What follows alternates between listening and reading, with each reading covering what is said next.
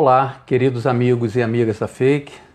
É sempre uma imensa alegria estar aqui para mais uma oportunidade de estudarmos o Evangelho de Jesus. Evangelho que é o nosso guia, que nos ensina como devemos utilizar a nossa inteligência para nos aproximar cada vez mais de Deus e atingir assim a felicidade na sua maior intensidade. E de acordo com a nossa programação, que segue o mesmo formato dos tratamentos presenciais na Fake, sempre iniciamos e encerramos as nossas atividades com uma prece. Então convido a todos, a partir de agora, a fechar os olhos, a respirar de forma calma e profunda, tranquilizando os nossos corações e principalmente direcionando os nossos pensamentos ao nosso Pai Criador. Pai de infinito amor, de infinita bondade, Pai de infinita justiça e misericórdia, Jesus, nosso Mestre, médico de nossas almas e sempre o Divino Conselheiro, queridos mentores desta casa que nos permite a troca de amor e da caridade, amado irmão Ramatiz, doutor Bezerra de Menezes, todas as falantes do bem que tanto nos auxiliam em todas as nossas atividades. Agradecemos a todos, mas sobretudo a Ti, Pai Criador, por nos ofertar a oportunidade de falar sobre as obras de Jesus, nosso Mestre e grande educador, que tanto nos ajuda com seus ensinamentos e sua sabedoria. Rogamos luz e auxílio, Pai, para a nossa tarefa de hoje. E assim, com o coração repleto de gratidão e felicidade, Pedimos a Ti, Pai Criador, humildemente, a permissão para iniciarmos a apresentação, dando todos juntos graças a Deus. Muito bem, meus irmãos, realizada a nossa conexão com a espiritualidade, vamos dar início então com a leitura da parábola e em seguida faremos os comentários da nossa interpretação sobre, sobre a visão do Espiritismo. Vale lembrar que parábola é uma pequena narrativa fundamentada numa linguagem figurada, muito utilizada pelo Mestre Jesus para transmitir seus ensinamentos e suas mensagens de conteúdo moral. Dito isto, então vamos à nossa parábola de hoje, que é a parábola dos servos inúteis, que encontra-se em Lucas, capítulo 17, versículos 5 a 10. Disseram os apóstolos ao Senhor: Aumenta-nos a fé. E o Senhor respondeu: Se tiverdes fé como um grão de mostarda, direis a esta amoreira: Arranca-te e transplanta-te no mar, e ela vos obedecerá. Qual de vós, tendo um servo ocupado na lavoura ou guardando gado, lhe dirá quando ele se recolher do campo. Vai já te pôr à mesa, e que, ao contrário, não lhe ordene: Prepara-me a ceia, singe-te e serve-me enquanto eu como e bebo. Depois comerás tu e beberás. E quando o servo tenha feito tudo o que lhe foi ordenado, porventura lhe fica o Senhor em obrigação? Creio que não pois assim também vós, depois de ter desfeito tudo o que vos foi mandado, dizei: Somos uns servos inúteis, fizemos apenas o que devíamos fazer. Bem, como grande pedagogo que era, Jesus conseguia adequar os seus ensinamentos aos fatos e às circunstâncias cotidianas da época em que encarnou pela última vez isso há mais de dois mil anos atrás.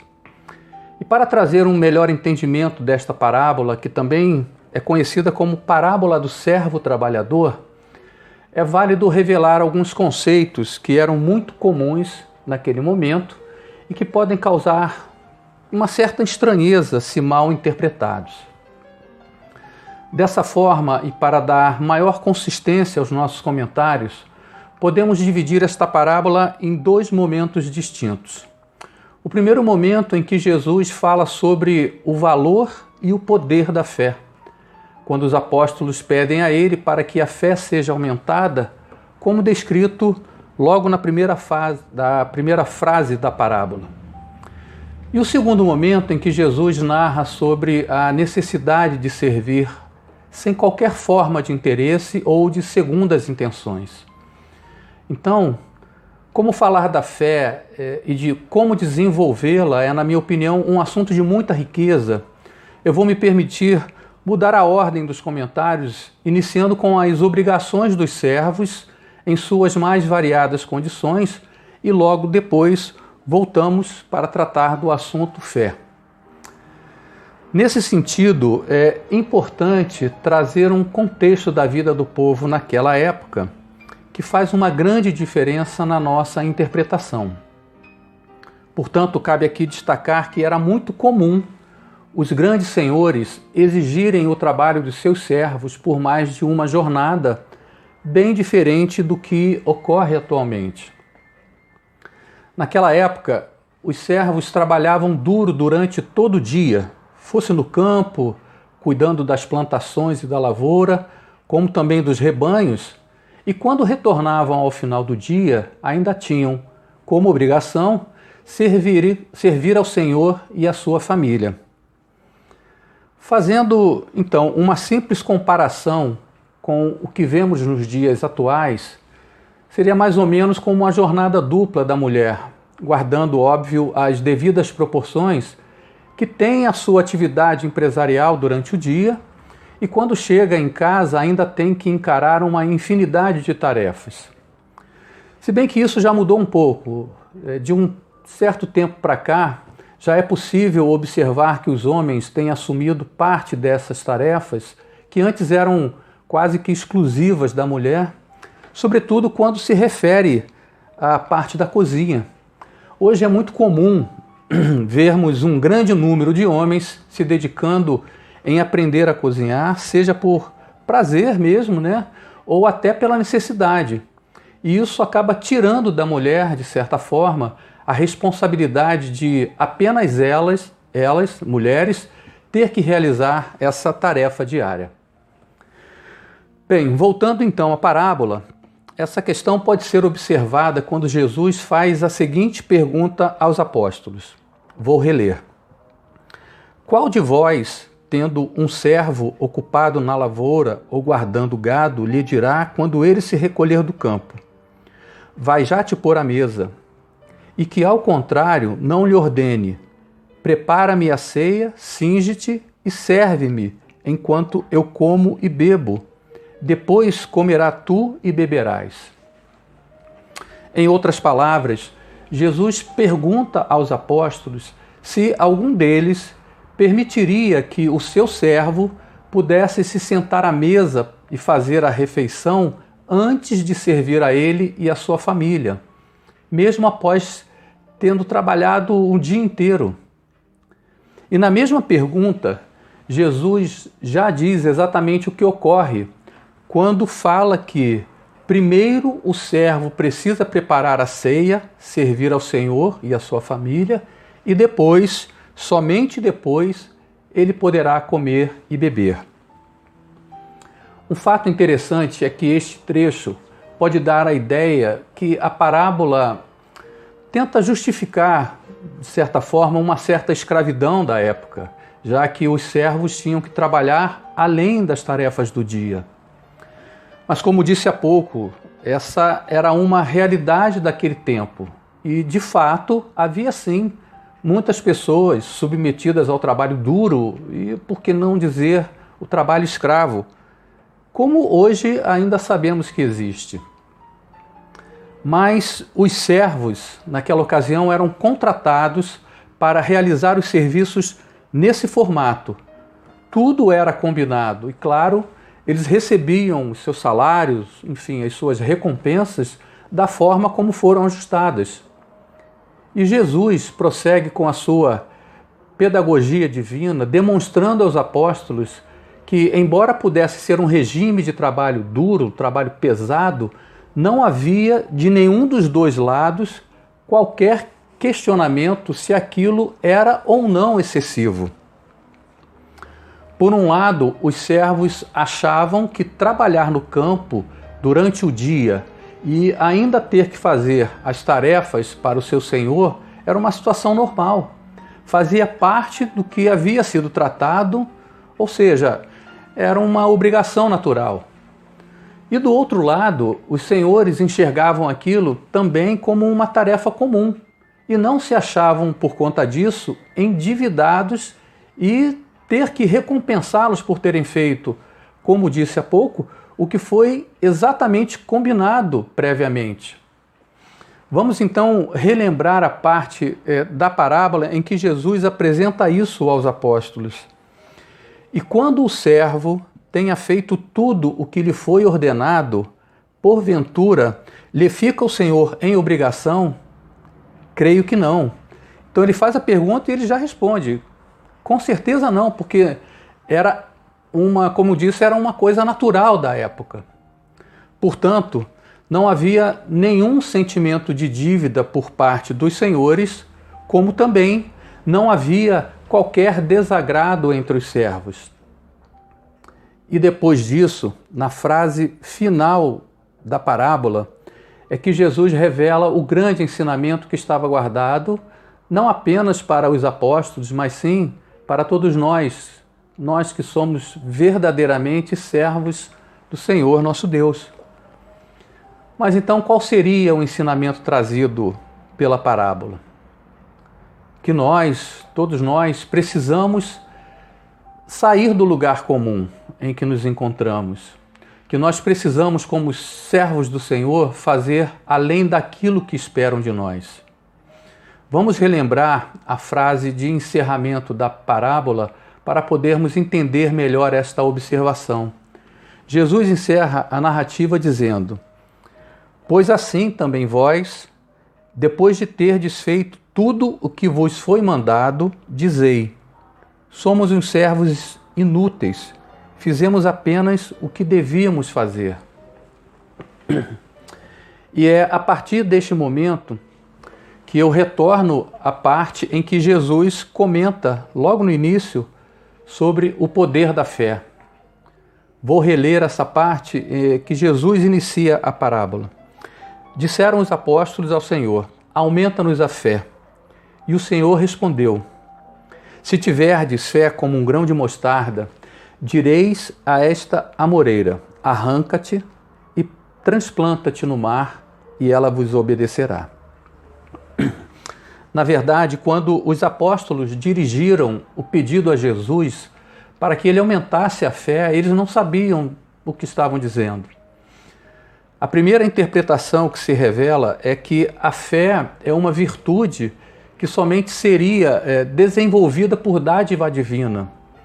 Ou melhor, apenas Deus ou aquele a que lhe fora outorgado esse poder poderia aumentá-la, como Jesus na parábola. Né? Este é um, é um engano muito comum. Não é pedindo a Deus que conseguiremos que a nossa fé seja maior. Então, como podemos definir a fé e de que maneira podemos fazer com que ela aumente e se fortaleça em nós? Vamos pensar. Fé é acreditar, é confiar, é ter certeza Fé também é conquista individual e por isso pessoal e intransferível. No entanto, eh, não podemos e não devemos desconsiderar um elemento importante nessa questão da fé, que é a razão. E é nesse sentido que o Espiritismo vem nos ensinando que a verdadeira fé é a fé raciocinada e, sobretudo, a fé pautada na realização de obras. Mas então o que seria fé raciocinada? Fé raciocinada, ela se apoia na razão, na lógica e também na compreensão. Ora, se ter fé é acreditar e ter certeza, como poderia o homem, o homem no sentido da humanidade, ter fé sem ter compreendido? A fé raciocinada, ela não se contenta apenas em ouvir e aceitar. É necessário que haja um certo questionamento uma dissolução de dúvidas para que haja então a verdadeira e clara compreensão. Porque se não faz sentido para nós aquilo que estamos ouvindo, como seria possível confiar e ter certeza?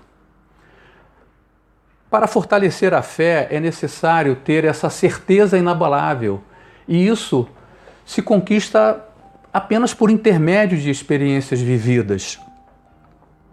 Cada oportunidade que a vida nos oferece para testar as nossas certezas e convicções é um passo que conquistamos no amadurecimento e na ampliação da nossa fé. As experiências nos trazem aprendizado e isso faz com que a nossa sensibilidade para absorver conhecimento e compreensão se amplie, e isso realimenta o processo. No sentido contrário à fé raciocinada, eh, encontraríamos a fé cega. E o que seria, né, o que vem a ser a fé cega? Fé cega é exatamente aquela que não questiona, que de certa forma anula a razão e simplesmente se submete ao juízo de valor interpretado e falado por outras pessoas, sobretudo por alguns líderes religiosos. Em outras palavras, é aquela fé que em determinado momento da nossa vida aceitamos sem fazer qualquer tipo de avaliação, sem analisarmos. E isso normalmente acontece quando estamos num momento de grande fragilidade, de problemas e talvez de perdas. Infelizmente, é, vemos isso muito ligado a religiões que oferecem seus dogmas, suas crenças e seus rituais de forma ilusória, de certa forma não permitindo o uso do discernimento próprio e também da razão. Muitas pessoas acabam se deixando levar por ideias milagrosas, sem raciocinar, sem refletir, e acabam embarcando num navio que vai deixá-las à deriva, ao sabor do vento. É preciso, é, é, é necessário que exercitemos o elemento inteligente que temos para discernir se aquilo faz ou não sentido para nós Afinal, somos microdeuses, né? fomos criados à imagem e semelhança divina. Mas então, né, bastaria ao homem usar o seu senso de compreensão, o seu senso crítico, para ter a fé raciocinada? E então ela, por si só, já seria aumentada, como gostariam os apóstolos da parábola?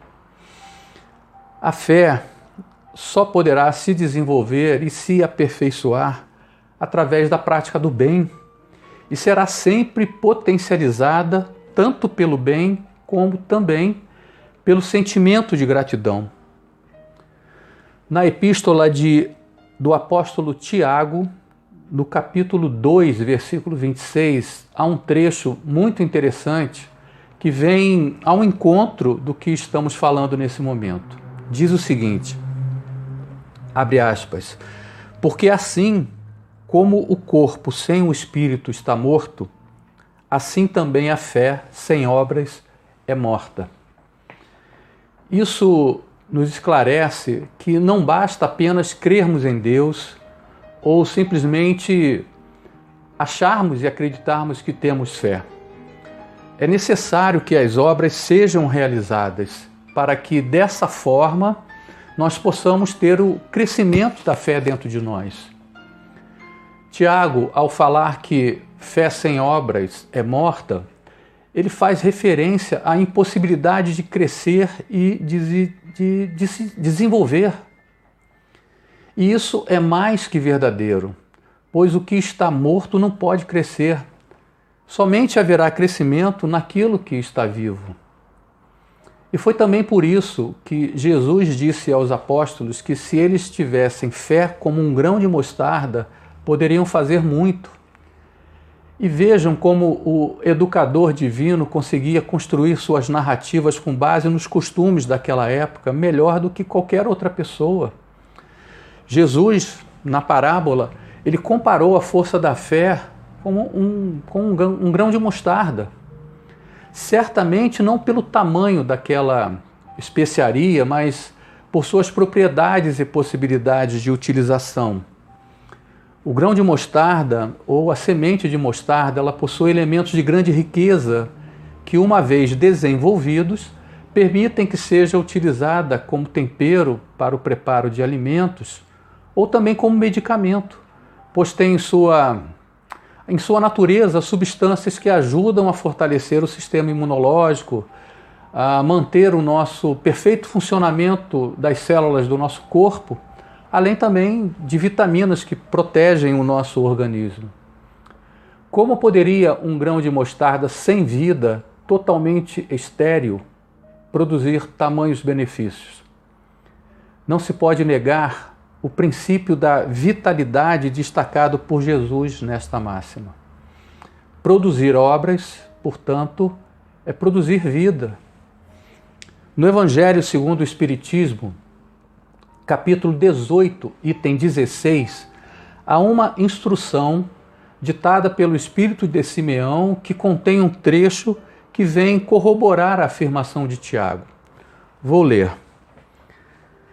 Abre aspas. Será bastante trazer a farda do Senhor para ser seu fiel servidor? Bastará dizer: sou cristão para que alguém seja um seguidor do Cristo? Procurai os verdadeiros cristãos e os reconhecerei, reconhecereis, perdão, pelas suas obras. Simeão faz também uma analogia comparando o cristianismo a uma árvore frondosa. Não nesse trecho, mas se pegarmos o trecho completo, e é muito grande, então não caberia aqui nesse momento, ele faz essa comparação a uma árvore frondosa, a árvore da vida, pois Cristo é vida. E os frutos da árvore da vida são frutos de vida, de esperança e de fé. E serão as nossas obras, portanto, que farão espalhar os bons frutos. Deus nos convida a sermos os servos capazes de cultivar essa árvore da vida e fazer os seus frutos chegarem a todos aqueles que necessitam.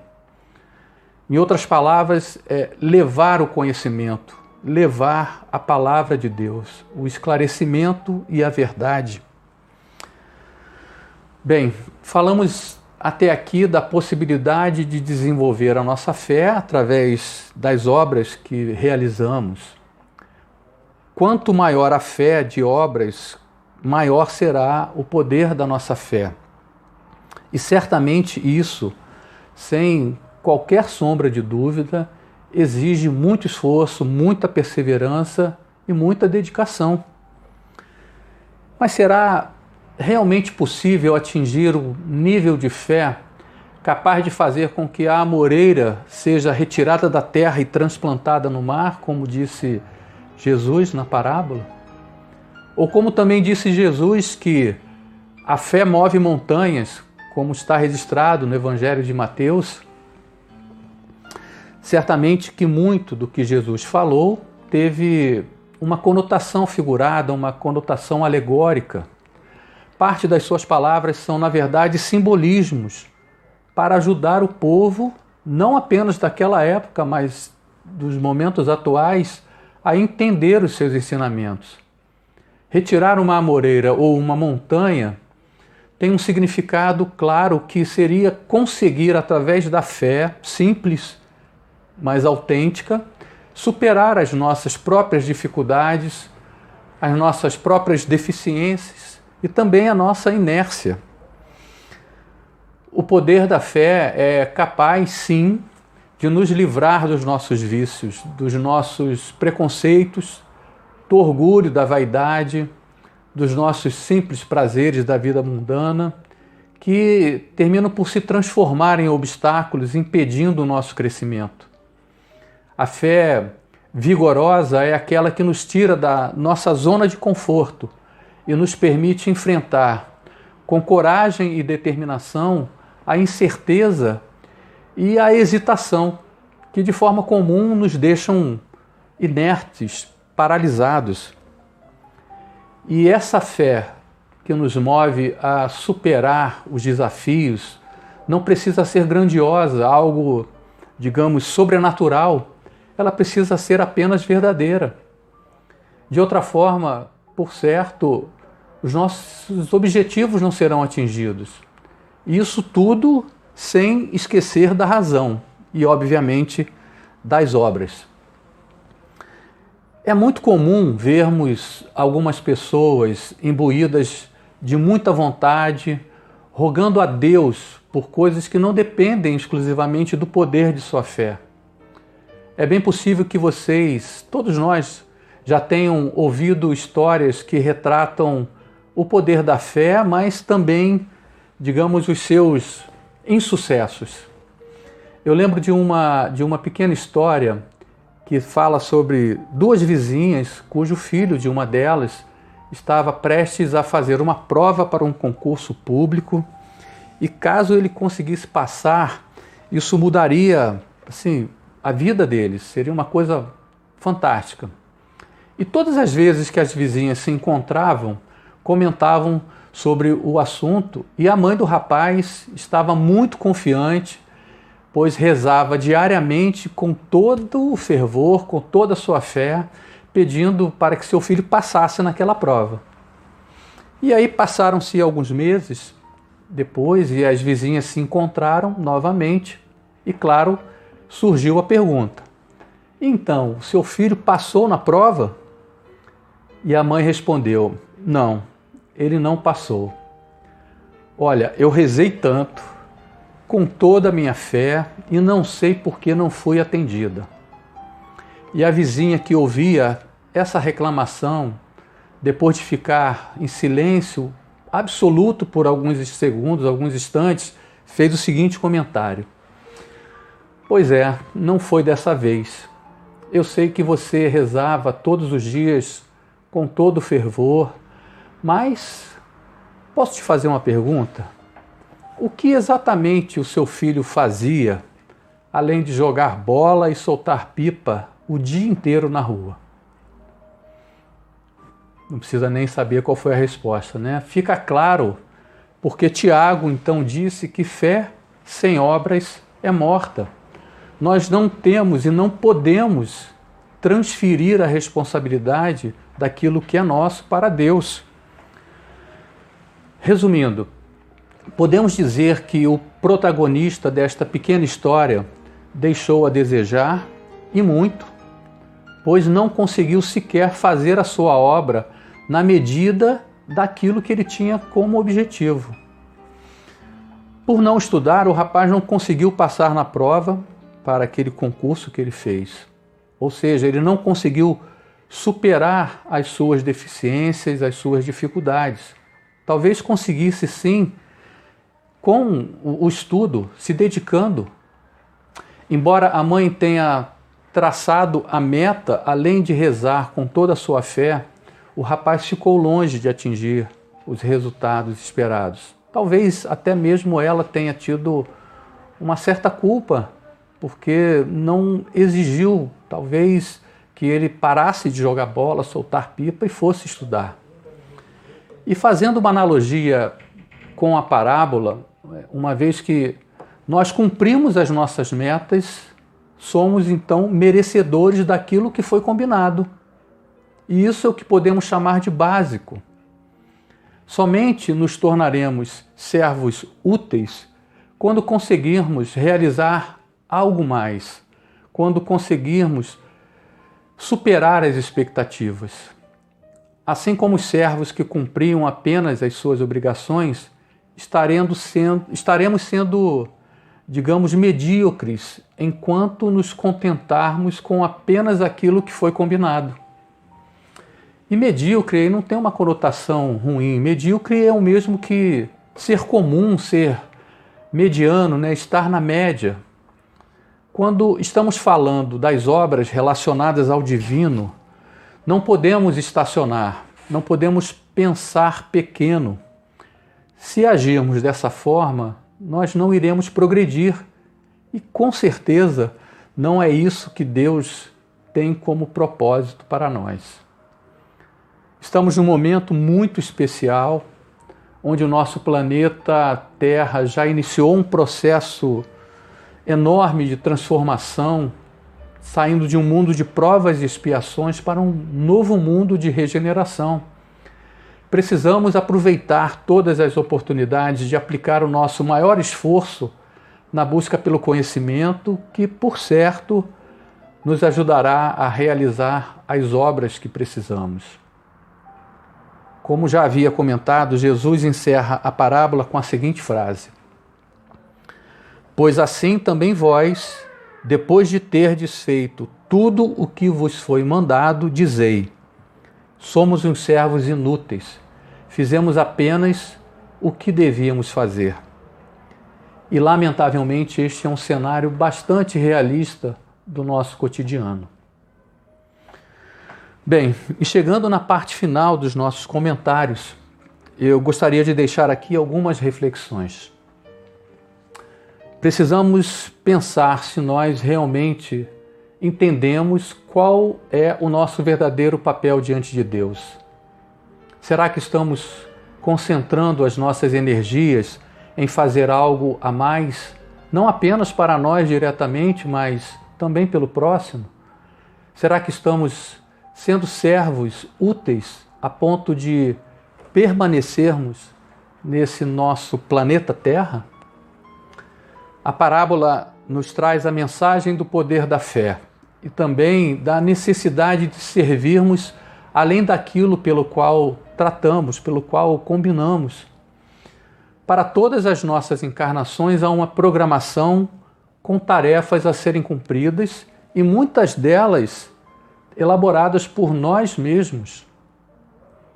Então, que possamos exercitar a nossa fé na busca por momentos de coragem, de muita energia e com isso superar as nossas fraquezas, os nossos vícios, os nossos obstáculos que possamos nos tornar servos realmente úteis, realizando as obras com boa vontade, com alegria, com amor, entregando a Deus sempre um pouco mais. E eu gostaria de encerrar é, essa narrativa, né, esses comentários, com uma pequena história que eu imagino que talvez vocês já devem ter lido na internet, nos grupos de WhatsApp, nas redes sociais, enfim.